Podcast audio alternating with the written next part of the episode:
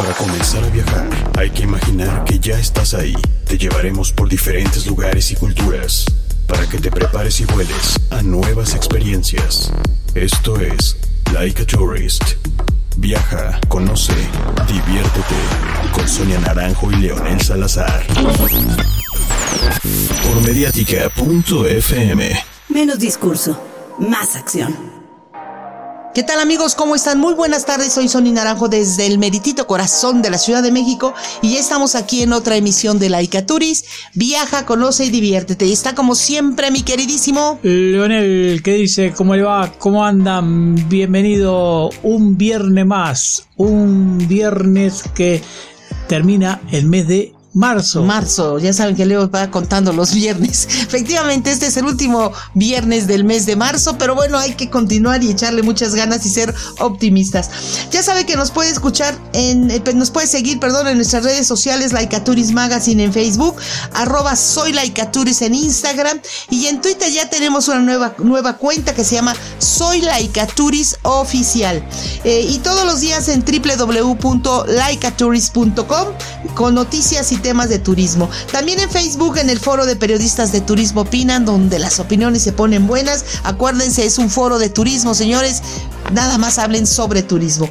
Así que bueno, comenzamos con las noticias de esta semana, no sin antes enviarles saludos a todos los amigos que se conectan y nos escuchan hasta lo, todo lo, este, y que nos escuchan todos los viernes de 5 a 6 pm a través de mediática.fm, la radio alternativa, o en la repetición los lunes a las 12 del día. Y si no, bueno, búsquenos ahí en esa página de mediática.fm en el podcast de cada semana, de cada programa que se pone. Y esta ocasión quiero mandarle un saludo muy importante a todos nuestros amigos de Pochutla, allí en Oaxaca. Así que bueno, comenzamos con las noticias. ¿Usted de qué nos va a platicar? Bueno, perdón, perdón. Diga.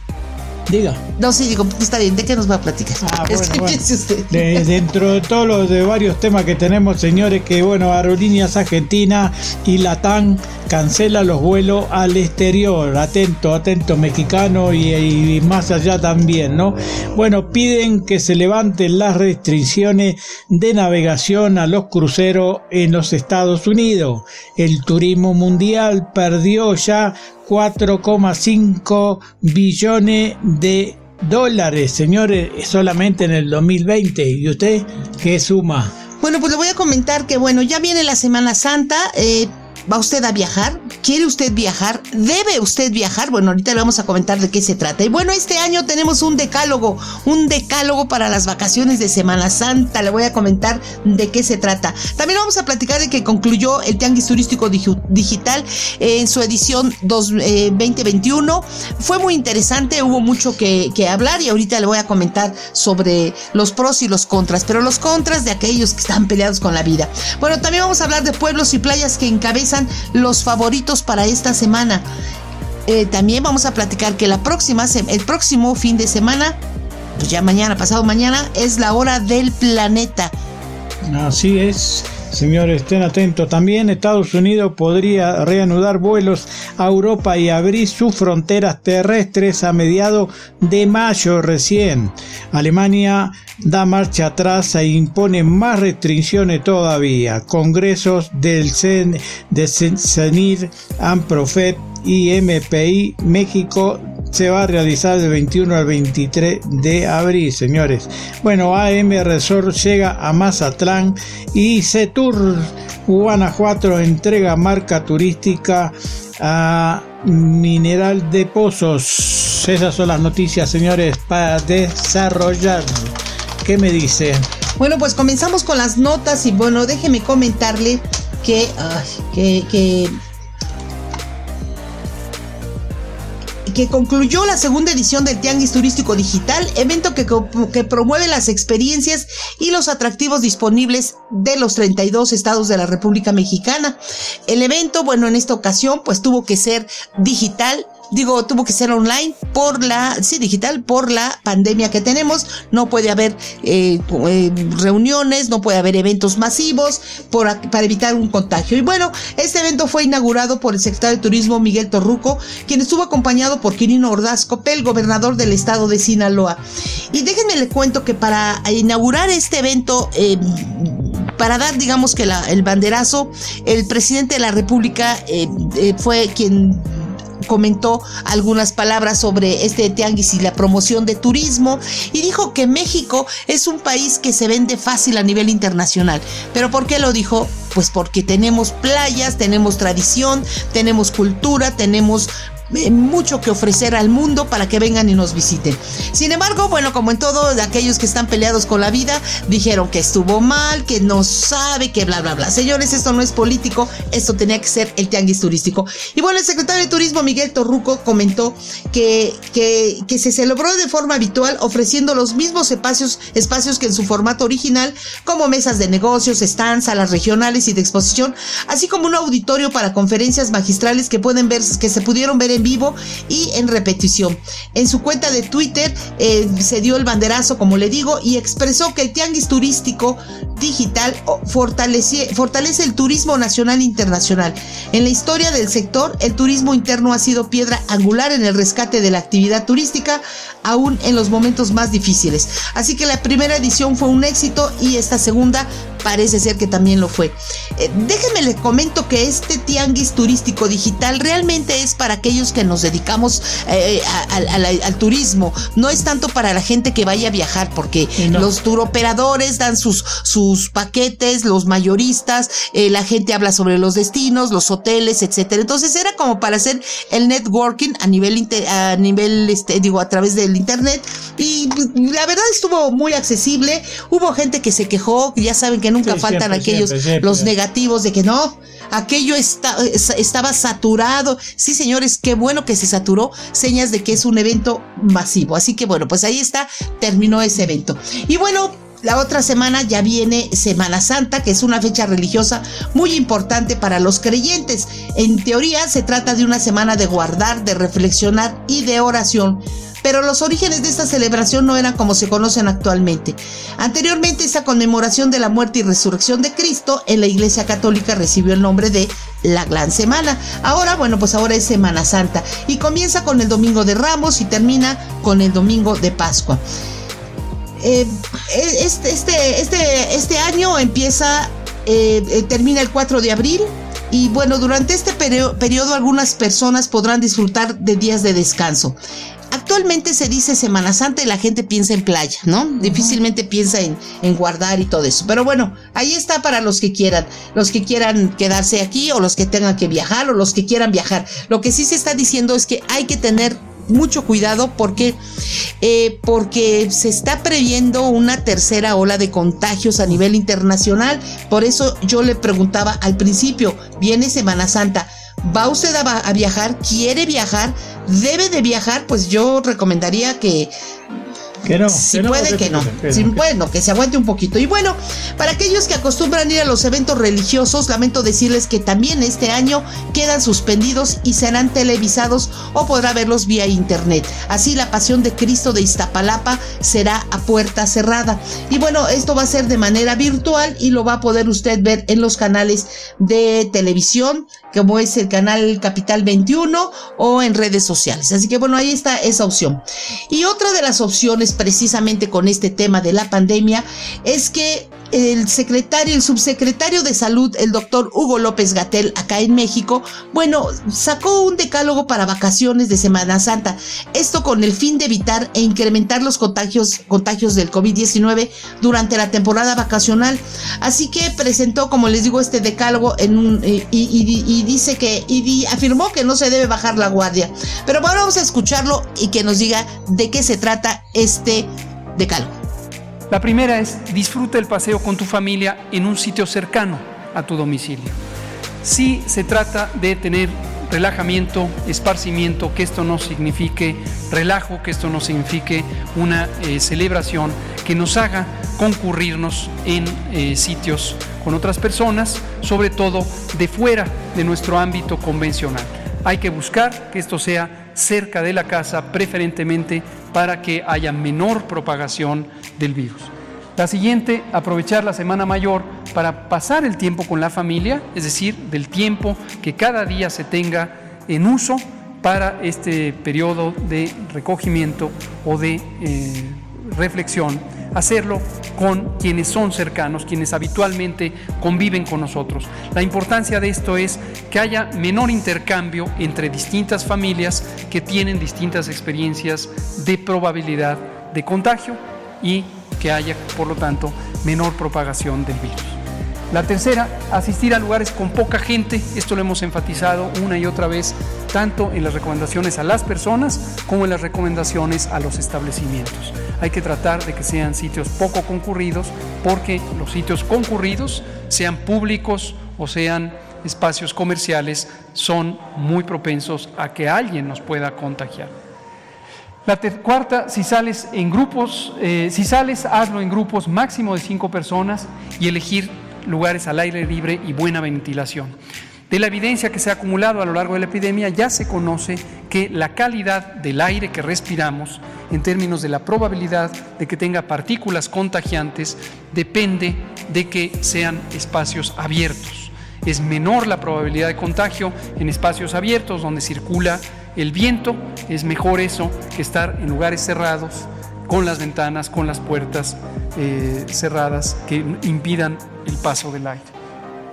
La quinta, procura salir en horarios donde haya menos gente y regresa a dormir a casa. ¿Esto qué quiere decir?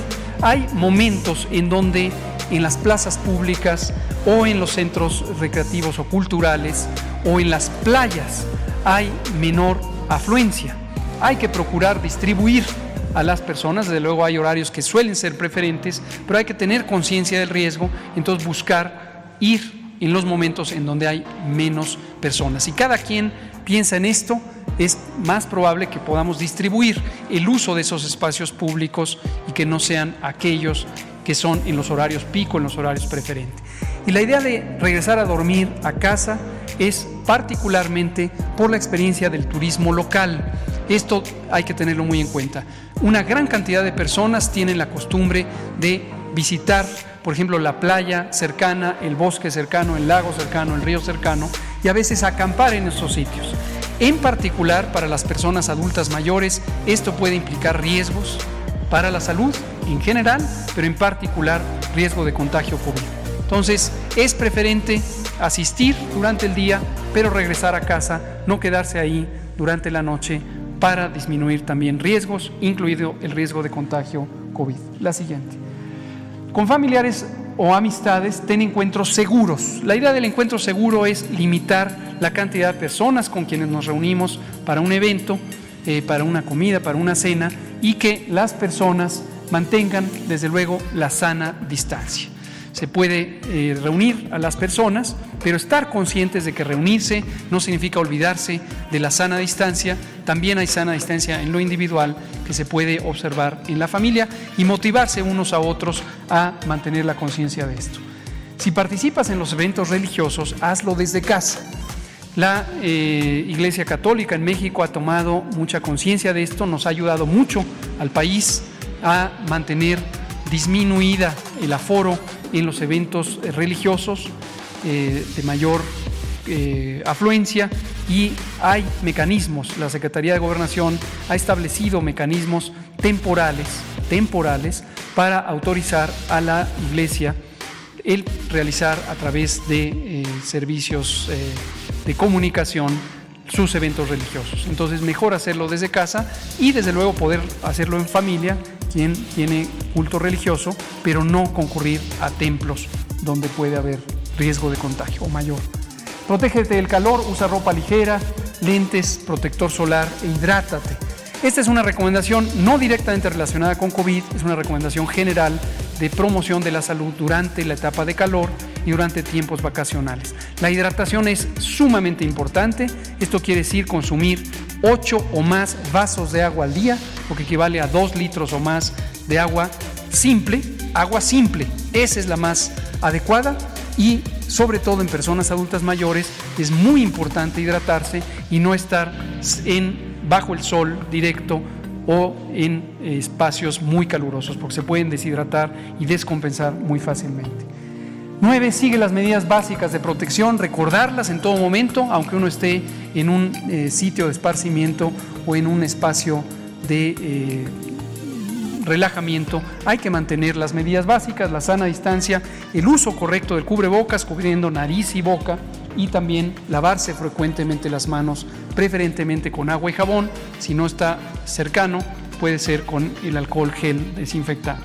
Y lo último, si te es posible, quédate en casa para evitar la convivencia y los contagios provenientes de otras personas o hacia otras personas. Esto es todo. Pues así está, señores. Ya escuchamos a su secretario de salud acá en México. No se debe bajar la guardia porque no todos están vacunados en su totalidad. Y bueno, como yo les dije al principio, lo que se trata es de evitar un repunte de contagios que podría incrementarse al no seguir los protocolos. Y si usted va a viajar, bueno, pues ahí está la sana distancia, el cubrebocas y el uso de gel. ¿Cómo ve? Me parece muy bien, ¿eh? Hay que cuidarse, señores. Pero bueno, lo que se tienen que cuidar son los que tienen, están, están por viajar o están en medio camino, señores, y lo va a sorprender esta noticia. Porque Aerolínea Argentina y Latam han comenzado a cancelar los vuelos al exterior para adaptarse a la nueva situación sanitaria y reducir la probabilidad de ingreso de casos de nuevas cepas del coronavirus, coronavirus, en especial la de Brasil, que es mucho más contagiosa de acuerdo a una información que lo dice desde Argentina. La misma nota eh, afirma que de aumentar las restricciones no habrá vuelos de repatriación para los 27 mil turistas que se encuentran fuera del país. Escuchen bien, ¿eh? la semana pasada Aeropuerto Argentina 2000 informó la reducción de frecuencia en consonancia con la decisión administrativa publicada el 13 de marzo que, está, que establece que la Dirección Nacional de Migraciones, la Administración Nacional de Aviación y el Ministerio de Salud deberían terminar los cronogramas de vuelo y la cantidad de pasajeros que ingresarían al país. La norma mantuvo las restricciones a algunos destinos y se redujo todavía más la frecuencia de los vuelos de Brasil y de Estados Unidos, ambos destinos donde crecen los casos de nuevas variantes del coronavirus. Aerolíneas Argentina decidió comenzar con la reducción y hasta el momento ha suspendido 68 vuelos, 40 correspondiente a marzo y 28 a abril. Las ciudades afectadas son Río de Janeiro, San Paulo y Florianópolis. Los pasajeros de estos vuelos serán reubicados en otra fecha o en el mismo día si este destino contará con más de una frecuencia diaria. El resto de los vuelos de marzo de Aerolínea Argentina se fueron que fueron suspendidos iban a partir entre este domingo que pasó y el, 30, y el miércoles 31 con destino a las ciudades de brasileña antes mencionada, así como también Santiago de Chile, Miami, Madrid. La aerolínea Latam también anunció la cancelación a partir de esta semana y, va a reducir sus operaciones en un 30% a Santiago de Chile, 70% a San Pablo y 30% a Lima. Con este esquema, Latam vuela una vez por día a las capitales de Perú y Chile aunque esta última tiene una frecuencia extra los viernes y parte de San Paulo los martes, jueves y sábado. Así lo informa Latam, señores, las aerolíneas brasileñas. Bueno, pues después de esas notas tan tristes, déjeme decirle que Semana Santa, de acuerdo a Expedia, la agencia de viajes en Internet, la pandemia ha hecho de la Semana Santa desde el año pasado un componente mayoritariamente nacional en 86% de las búsquedas contra 73% del 2019. Este año las expectativas apuntan a que esta proporción se mantenga debido a que los viajes nacionales continúan entre los más buscados tras el confinamiento. Y bueno, usted lo acaba de decir, es problema irse de, vacaciones a nivel internacional, ¿no? Ya decíamos, el certificado de vacunación, el que no haya vuelos continuos, bla, bla, y lo peor que ahora sí te da, no va a haber repatriación, ¿eh? O sea, usted tiene que gastar el doble. Así que hay que apostar, como ha estado, ha estado diciendo el secretario de Turismo, eh, Miguel Toruco Márquez, hay que apostar por el turismo interno y también lo dice, lo dice la Organización Mundial de Salud. Así que bueno, eh, los, los viajes, como les digo, este año repuntan a los, a los vuelos nacionales. Y bueno, se pronostica que los principales destinos para los viajeros mexicanos para el próximo periodo vacacional, o sea, ya para la próxima semana, eh, pues son considerados los destinos favoritos en lugares como Veracruz, que es Coatepec, Coscomatepec, Orizaba, Papantla y Jico. En Querétaro está Bernal, eh, que bueno, ahí hay unos hoteles maravillosos, ¿se acuerda de Bernal? Eh, Cadereita de Montes, Jalpan de Sierra y Tequisquiapan. En Oaxaca eh, tenemos Calpulalpan, Huajutla, Mazuntle, Mitla, Puerto Escondido y yo ahí les voy a recomendar Pochutla. Ahorita les digo por qué Pochutla. Bueno, y Guanajuato con San Miguel de Allende, ya sabe, esos son los destinos que están repuntando y que están siendo más, más, eh, más solicitados para reservas y todo para esta, esta semana. Pero bueno, yo le comento de Pochutla. Fíjense que hace unos días tuve oportunidad de platicar con Dulce María Jiménez. Ella está, ella vive allá en Oaxaca, en Pochutla.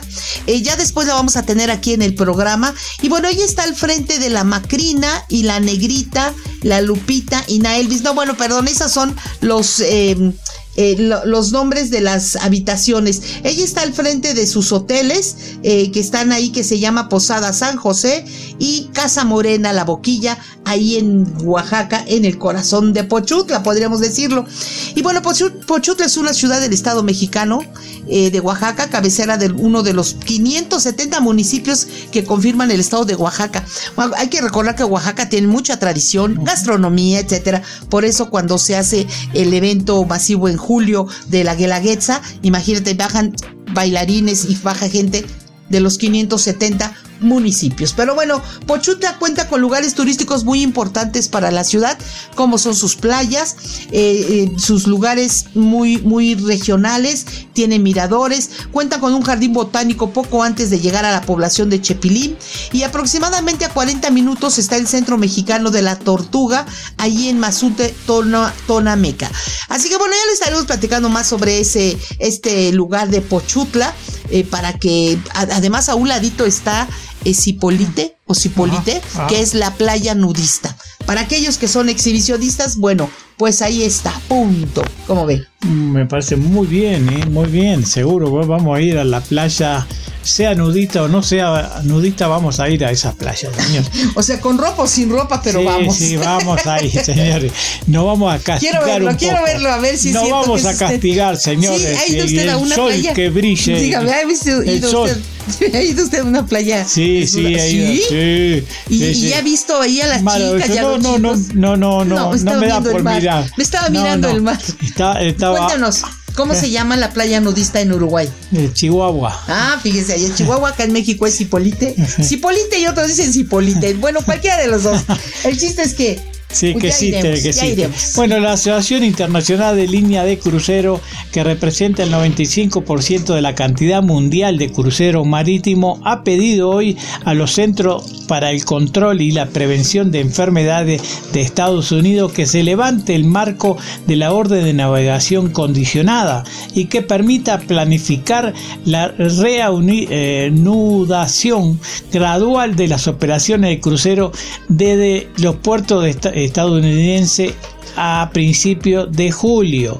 El plazo de principales de julio coincide con la previsión del presidente que Biden de cuando Estados Unidos estará más cerca de la normalidad. Durante los últimos ocho meses este, ha continuado una reanudación muy controlada de los cruceros en Europa, Asia y el Pacífico Sur, con cerca de 400.000 pasajeros navegando hasta la fecha en más de 10 grandes mercados de crucero. Estos viajes se complementaron con éxito con protocolo líderes de la industria que han mitigado eficazmente la preparación o la propagación del COVID. Está previsto que se realicen más viajes por el Mediterráneo y el Caribe a final de primavera y el verano. Eh, según la Asociación Comercial, la pequeña fracción del caso del COVID eh, también es dramático eh, por la tasa que esto implica en tierra, no va a bajar, por ejemplo, la gente que está viajando en los cruceros y que en cualquier otro modo de transporte, ¿no? Porque si bajan siempre suben en otro y bueno, eso puede, dice, eh, perjudicar. Así que el sector de los cruceros ha dotado un alto nivel para reanudar en todo el mundo con un conjunto de políticas de varios niveles que representen y que sean medidas que cambien las condiciones para la seguridad. ¿Qué me dice? Pues bueno, le cuento que allá en Alemania, no le cuento, le platico que allá en Alemania, la canciller alemana Angela Merkel dio marcha atrás a un plan acordado el martes pasado para una Pascua extendida para tratar de romper una tercera hora de la pandemia de coronavirus. De veras que sí, tenemos que tener mucho cuidado todos los de la humanidad. Sin embargo, eh, eso creó pánico allá en Europa y bueno, Angela Merkel salió y se disculpó con los alemanes aceptando que las medidas fueron tomadas con muy tiempo, este, muy poco tiempo para prepararse. Así que en las conversaciones que se prolongaron hasta la madrugada del martes, Merkel y los líderes de los 16 estados de Alemania acordaron pedir a los ciudadanos que se quedaran en casa durante cinco días por las vacaciones de Pascua, declarando el primero y el 3 de abril como días de descanso adicionales. Tan solo 24 horas después de dar el anuncio, Merkel apareció nuevamente para decir de que no, que, que reconocía que habían tenido un error, que se había que había estado mal, pues dijo soy consciente de que todo este asunto ha creado aún más incertidumbre, lo lamento profundamente y pidió perdón la canciller, ¿no? Toda, toda una, una profesional dijo, pues sí, en esta ocasión, más que, no, no creo que se hayan equivocado, más bien fue el pánico que se creó por eso. Así que las medidas anunciadas por el gobierno alemán incluían el cierre de todas las tiendas, incluidas las imprescindibles, durante cuatro o cinco días. Pero bueno, la idea de un cierre de Semana Santa fue redactada con la mejor de las intenciones. Necesitamos con urgencia, dijo, retener y revertir la tercera hora, ola de la pandemia. Así que bueno, el Instituto de Salud Público de Alemania, el Instituto Robert Koch, informó que pues, ya llevan 15 mil, bueno, muchos muertos, ¿no? así que bueno, comentó la, la, la canciller que sí, sí van a poder salir a viajar, pero volvemos a lo mismo, tengan mucho cuidado hay que eh, hacer uso de la sana distancia, el cubrebocas y todo. El otro día platicando precisamente eh, con, Dulce María de Pochutla, comentábamos eso, de que hay que ser un turista responsable. Yo, independientemente del destino o del hotel al que voy, que ellos también deben de cuidar, bueno, pues yo debo de cuidar con mi cubrebocas, con mi gel y mi sana distancia. Y cuando llego a un destino, ese destino, las autoridades deben de cuidar el protocolo que se debe de, de respetar. Y cada hotel también debe decir, aquí en mi hotel, si no tienes cubrebocas, discúlpame, pero no te puedes quedar, ¿no? y, estar sanitizando, estar limpiando y todo eso. O sea, es de, de todos para todos. Vámonos a un corte, amigos, no le cambien. Estamos en la Icaturis. Viaja, conoce y diviértete. Ahorita regresamos. Estás escuchando Like a Tourist con Sonia Naranjo y Leonel Salazar por Mediática FM. Y estamos de regreso amigos aquí en Laicaturis, viaja, conoce y diviértete. Ya saben que nos puedes seguir en nuestras redes sociales, Laicaturis Magazine en Facebook, en Twitter, arroba soy oficial y en Instagram soy Laicaturis. Y todos los días en www.laicaturis.com, ahí estamos siempre al día en las notas de turismo. Y bueno, le comento que mañana, mañana 27 de marzo a las 8.30 perdón, de 8.30 a 21.30 celebramos la hora del planeta, el mayor movimiento mundial contra el cambio climático y la pérdida de biodiversidad. este año va a ser digital. Fíjense que la hora del planeta nació en Sydney en el 2007 como un gesto simbólico para llamar la atención sobre el problema del cambio climático. Un sencillo gesto que consiste en apagar las luces de edificios y monumentos durante una hora eh, para, para eh, eh, para concientizar a la, a la, humanidad de que debemos cuidar el planeta. Pero yo le, me pregunto, ¿hay realmente ha habido un cambio con estos apagones? ¿Realmente está sirviendo esto? Pues nosotros decimos que no, pero dicen que sí. Bueno, según ahorita le voy a comentar de la página de, de, la hora del planeta. Ellos dicen que sí, que sí se ha ayudado eh, y que por eso lo siguen haciendo. Y bueno, le comento que este día, o sea, mañana, es un símbolo con el que queremos recordar que la naturaleza es el sistema de soporte vital del planeta, que nos brinda todo lo que necesitamos, desde el aire que respiramos hasta el agua que bebemos y los alimentos que comemos, y que debemos defenderla ahora para salvaguardar la salud de nuestro planeta y a, su vez nuestra propia salud y bienestar.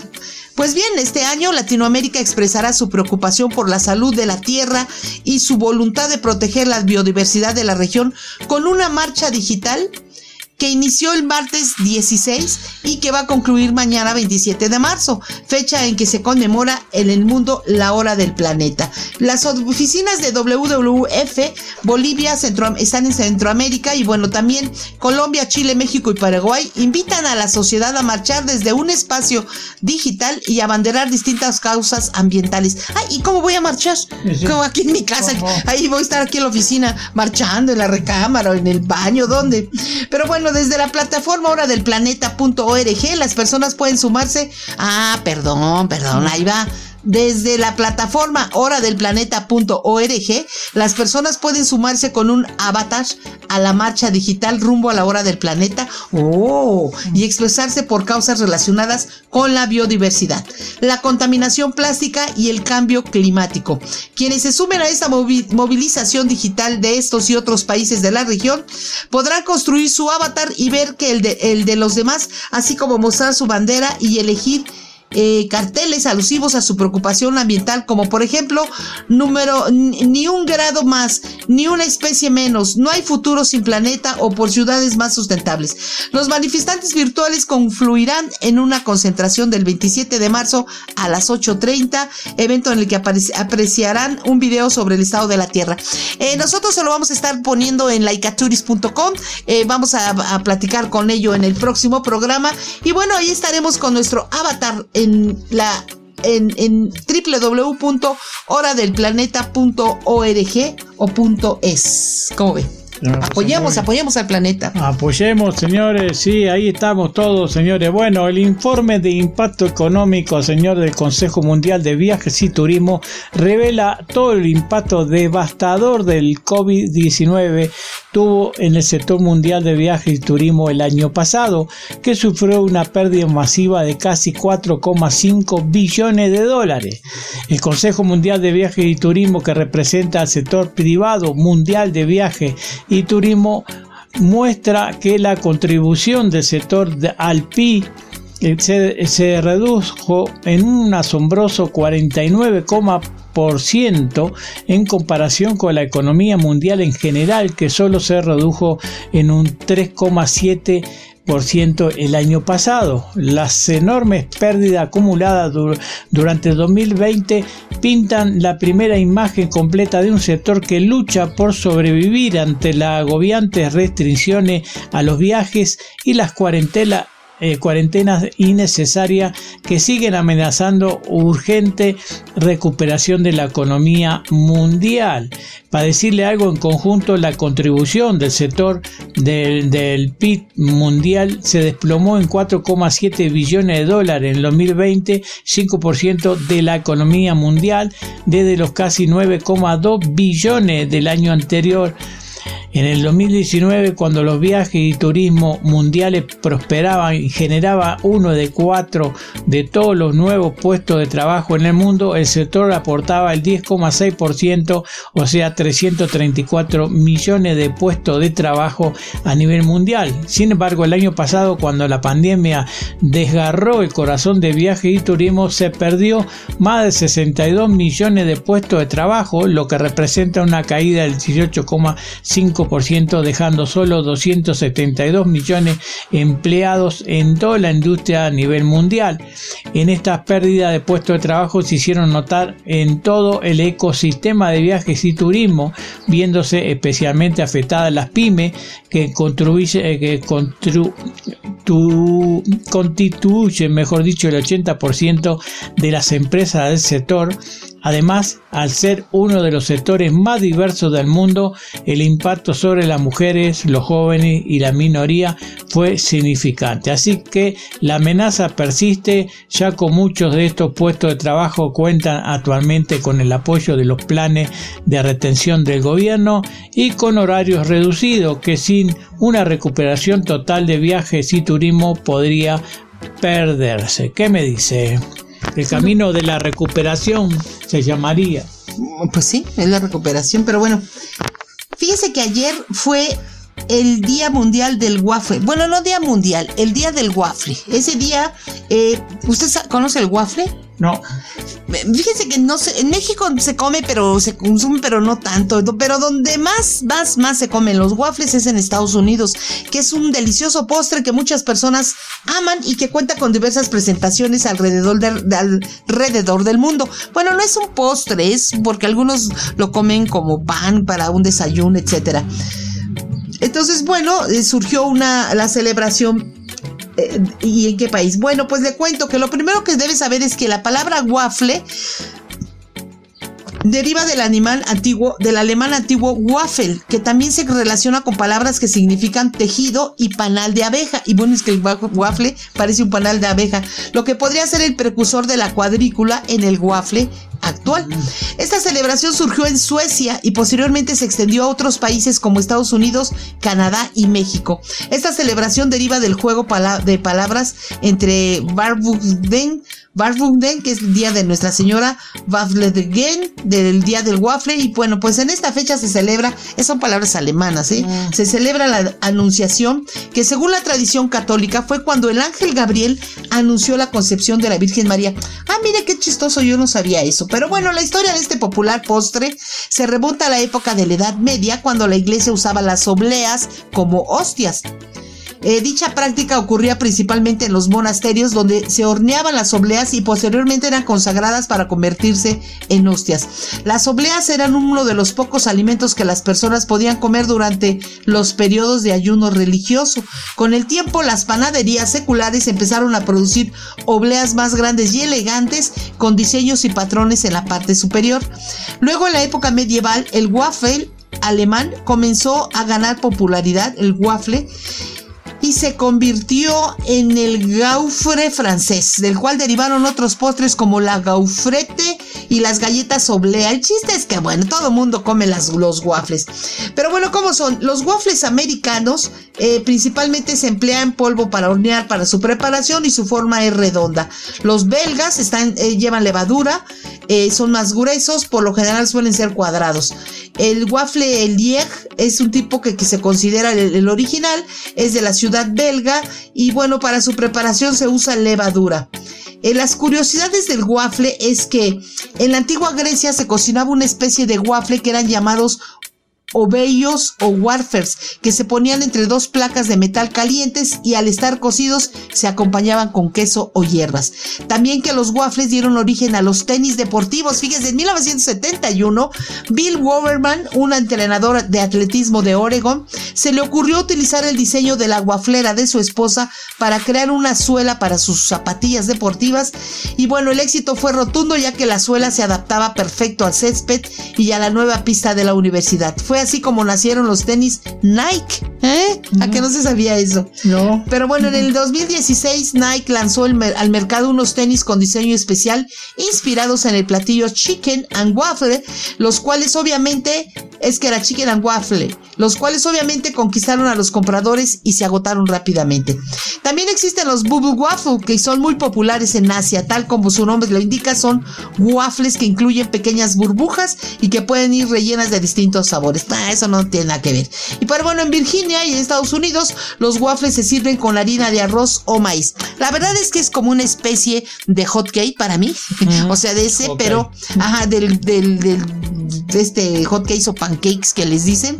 Eh, y, y, bueno, cada quien le pone, o le pones dulce, miel, merengue, o salado, ¿no? Que le ponen el tocino, que usted le dice panceta, ¿no? tocino. El chiste es que, bueno, ahí está. Ayer fue el día del waffle y en Estados Unidos se lucieron y los parques que abren las puertas, bueno, pues ahí están ofreciendo el waffle. ¿Cómo ve? Me parece muy bien, ¿eh? Hay que a ver que llegue aquí los waffles. Ya hay waffles aquí. Bueno, bueno, bueno. Bueno, señores, Alemania amplió un mes más sus medidas de contención e impulso impuso varias restricciones nuevas, incluido el cierre de la vida pública durante qué? Ese ya ya, ya, ya hablamos de, de Angela Merkel. No, bueno, Está bien entonces. no está bien. Es que fíjate que estabas diciendo eso de que Alemania cerró. Acuérdate que Angela Merkel anunció que cerraban, pero luego dijo, bueno, no, no se va a cerrar. pero ahora aumentó esta semana un mes más de las restricciones. Pero bueno, pero para los seis pueblos mágicos de Guanajuato ya tienen G volumétrica de la marca turística Vive Grandes Historias. 48 eh, prestadores de servicios turísticos de mineral de pozo recibieron kit sanitario, señores. Esto lo dice el secretario de Turismo. Este entregó a esta gente de esa ciudad de San Luis de la Paz la nueva marca de reactivar reactivación turística Vive Grandes Historias se llama y al sector turístico le dotó los kits sanitarios. Con esta entrega los seis pueblos mágicos de Guanajuato, este, que algunos lo conocen, otros no, bueno, ya cuenta con, un, con la G de volumétrica y el conjunto de acciones que ha implementado la CETUR para fortalecer la actividad turística. También está posicionada esta marca para que represente a todos los sectores de Guanajuato, a todos los municipios y a las personas que se dediquen a la actividad turística, quienes lo hacen con profesionalismo y entrega. El espiral que vemos en la G es lo que vivimos los guanajuatenses día a día. Este estado nos ha dado mucho y por ello estamos orgullosos de esta marca turística que se encuentra en dos ciudades patrimonio de la humanidad y lugares ícono de la entidad. También la, la, la CETUR este, a través de la Dirección de Competitividad Turística entregó también este kit sanitario integrado por lo que uno sabe, ¿no? Este, caretas y protectores y termómetro y todas esas cosas para las empresas turística de mineral de pozo. Está bien, ¿no? O sea, aunque sea colaboren con algo, señores, para ayudar. Eh, también este, eh, actualmente la Dirección de Competitividad realiza un diagnóstico de necesidades de las 3.065 unidades de negocio que se encuentran cursando o bien ya aprobaron el curso de buenas prácticas de la CITOR. Así que, bueno, bien por Guanajuato apoyando a la gente de los pueblos mágicos que tiene seis. Pues sí, y son maravillosos, la verdad. Y bueno, ¿se acuerda que alguna vez hicimos una nota? Bueno, alguna vez, no fue hace un año cuando empezó esto de la pandemia. Allá en Japón inmediatamente empezaron a prohibir el gritar en los juegos mecánicos. Y todo el mundo decía, ¿y eso qué tiene que ver? Bueno, pues es la contaminación, es el salpicar, la saliva, bla, bla, bla. Pues bien, el subirse a un juego mecánico, la experiencia es inolvidable y ya llega esa restricción a todos los parques de Six Flags. Y bueno, es que todo esto es debido a la emergencia del COVID-19 que como siempre dicen ha transformado todo y la diversión, bueno, pues no se diga. Así que la Asociación de Atracciones y Parques de California en Estados Unidos ha creado un plan para una reapertura responsable que establece reglas de protección ante el riesgo de contagio de COVID. Y una de las medidas es limitar los gritos, alaridos y clamores, puesto que estos incrementan el esparcimiento de COVID-19. Entre los parques que deberán aplicar estas medidas se encuentran encuentra Disneyland, SeaWorld, San Diego, Great America, el Knott's Farm, Legoland, Six Flags Discovery Kingdom, Six Flags Magic Mountain y Universal Hollywood Studios. Ellos, si tú vas, no puedes gritar. Estos parques podrán reabrir sus puertas al público a partir del primero de abril. La medida ya se ha implementado en otros lugares del mundo, lo que yo le decía como en Japón, donde incluso ha creado tutoriales para enseñarnos a no gritar en la montaña rusa y obviamente se hicieron virales. Habrá que subirse con un pañal o, una mascada para, un trapo para metértelo en la boca, ¿no? Y no poder gritar. Pero bueno, voy a buscar en internet ese video tutorial para que no grites durante una montaña rusa. Es imposible lo que uno hace, sientes que se te va el aire y ¡ah! tienes que gritar forzosamente. Así que ya iremos, yo creo que van a vender, tengo trapos, ¿no? Tomes el trapo, como cuando en las películas del oeste que los iban a operar y para que no griten, le ponían un trapo, ¿no? Muerde este trapo para que no te duela. Pues así va a ser esto. Así que bueno, ahí está, ahí está eso, ¿cómo ve? Sí, sí, me parece eh, muy rústico eso. Pero así va a ser. ¿Qué quiere que le diga? Pero bueno, con todos los protocolos de bioseguridad ante la pandemia, que aplica Expo Mundo Imperial y la aplicación de prueba del COVID y con el apoyo de la Asociación Riviera eh, Diamante y la Secretaría de Turismo del Gobierno de Guerrero, se llevará a cabo en forma híbrida, presencial y virtual del 21 al 23 de abril próximo el vigésimo séptimo Congreso Nacional de la Industria de Reuniones y los congresos internacionales de la Asociación Mexicana de Profesionales en ferias, exposiciones, congresos y convenciones y MPI Capítulo México, eventos que contarán con la presencia de 500 líderes empresariales del sector de todo el país. En conferencia de prensa eh, virtual y presencial se llevó a cabo en el Hotel Príncipe Mundial eh, Imperial con medio de, todo México y el puerto de Acapulco se anunció la celebración de este magno evento de la industria de reuniones que tendrá como invitado especial para la inauguración al secretario de Turismo Federal, Miguel, Ángel, eh, Miguel Torruco Márquez, y el gobernador este, de Guerrero, esto, eh, Néstor Héctor Astudillo, así como también la presidenta municipal de, Acapulco, Adela Román Ocampo. Con el primer magno evento híbrido 2021 de la industria de reuniones, da inicio a la reactivación gradual de este importante sector para el desarrollo económico del país que ante la pandemia aportaba entre el 1,5% o 1,8% del PIB nacional y 17% del valor de demanda turística. Este, también el Congreso, el vigésimo séptimo Congreso, este, eh, se van a realizar 50 sesiones académicas, habrá una zona de exposiciones, están área de networking y experiencia digital tendrá un curso de introducción a la industria de reuniones, conferencias magistrales, actividad de integración de la cadena de valor, conferencias simultáneas, actividades deportivas y eventos sociales, señores, muy importante, ¿no?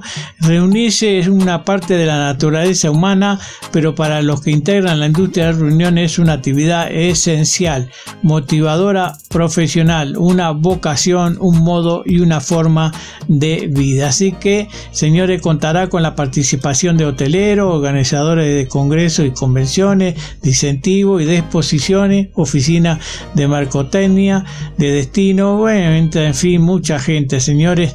Entre los aliados comerciales, bueno, se encuentran muchos este, estados ¿no? Como Guanajuato, Los Cabos, Tamaulipas y qué sé yo, mucho más, ¿no? Así que, señores, estén atentos, como nos estima que por cada un peso que se paga por la renta de un espacio para el desarrollo de un evento, se gastan en la ciudad en servicios turísticos un promedio de 15,90 pesos. La feria y exposición son clave para la reactivación de la economía. Pues bueno, con el problema que tenemos del miedito que todos tenemos de una tercera ola de de, contagio, que esperemos que no sea así.